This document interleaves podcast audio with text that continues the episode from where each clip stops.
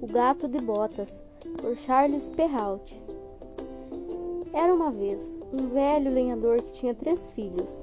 Meses antes de morrer, reuniu em sua pequena sala os seus herdeiros e dividiu os seus bens com cada um deles.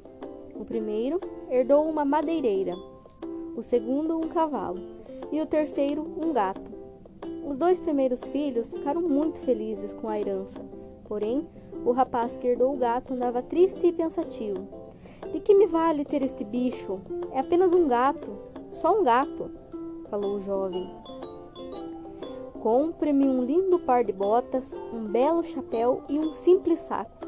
Você verá do que sou capaz de fazer, disse uma voz misteriosa.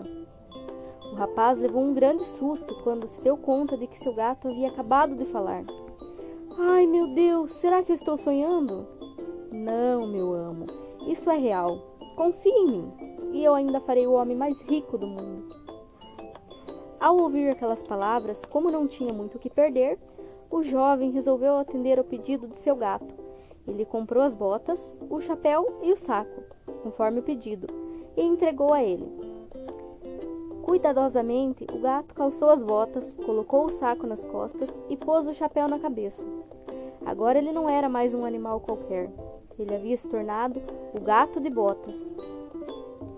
Agora, se me der licença, vou colocar o meu plano em prática, disse o gato de botas. Muito astuto, o bichano foi até um bosque ali perto e armou uma armadilha com o saco e ganhou de seu amo. Minutos depois, havia caçado um coelho branco o gato foi então até as portas do castelo da cidade de Kent e dirigiu-se aos guardas, pedindo a permissão para falar com o rei. Os guardas então ficaram muito impressionados por ver um gato vestido de botas e falando. Então, aceitaram seu pedido e, na presença do rei, o gato de botas disse: Vossa Majestade, o Marquês de Carabras manda os seus cumprimentos e lhe oferece esse belo coelho selvagem. O rei, que gostava muito de coelho assado, aceitou. No dia seguinte, o gato presenteou o rei mais uma vez, levando dessa vez um trio de codornas, também oferecido em nome de seu amo. No terceiro dia, o gato ofereceu um delicioso par de perdizes. O rei ficou muito agradecido pelos presentes recebidos. Sendo assim, pediu para que preparassem a sua carruagem e, acompanhado de sua filha, a princesa, saiu à procura da casa do Marquês de Carabras. Avistando a carruagem real se aproximar, o gato ordenou ao seu amo que fosse com ele até o lago, mas ele tinha uma ideia em mente. O que você vai fazer? perguntou o jovem. Confie em mim, vai dar tudo certo, tranquilizou o gato. Assim que a carruagem do rei chegou, o gato gritou: Socorro, socorro! Os ladrões roubaram as roupas de meu amo. Imediatamente o rei ordenou que seus servos voltassem ao castelo e trouxessem roupas novas, das mais nobres, para o rapaz. Quando os seus servos retornaram com as roupas, o rapaz foi vestido por ele, e então convidado para subir em sua carruagem. Em seguida, seguiram viagem rumo ao castelo. E enquanto isso, rapidamente, o gato corria bem à frente da carruagem real. Durante o trajeto, encontrou alguns lavradores trabalhando na terra. Ele não perdeu a oportunidade e ordenou: Se alguém passar por aqui e perguntar de quem são essas terras, digam que elas pertencem ao Marquês de Carabras. Se vocês não me obedecerem, vocês vão ser punidos pelo rei. E mais adiante, o gato encontrou outros lavradores e ordenou: se não disserem para todos que passarem aqui que esse canavial é do Marquês de Carabras, suas terras serão tomadas pelo rei.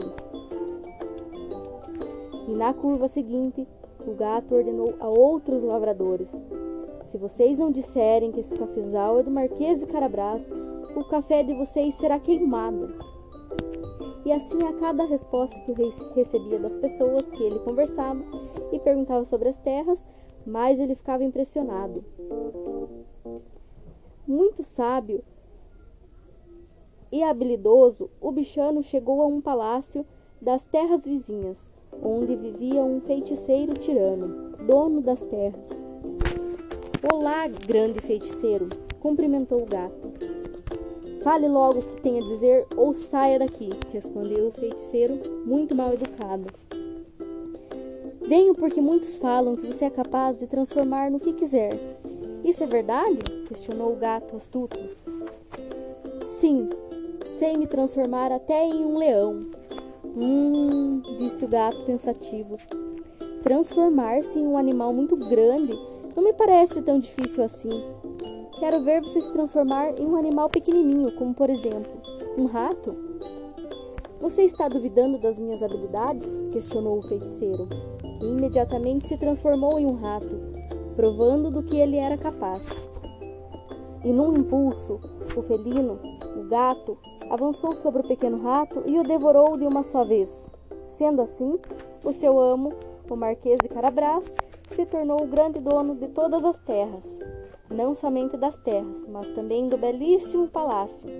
Como prometido, o gato de botas fez do seu amo o verdadeiro Marquês de Carabras, tornando-o o homem mais rico do mundo. Para completar a felicidade do rapaz, o rei concedeu a mão da princesa, sua filha, ao filho do falecido lenhador. O casamento foi realizado ao ar livre numa festa linda, no lindo castelo real, à luz de velas, acompanhado de uma bela orquestra, regida pelo mais famoso maestro do reino. E todos os lavradores foram convidados e ficaram muito honrados com o convite.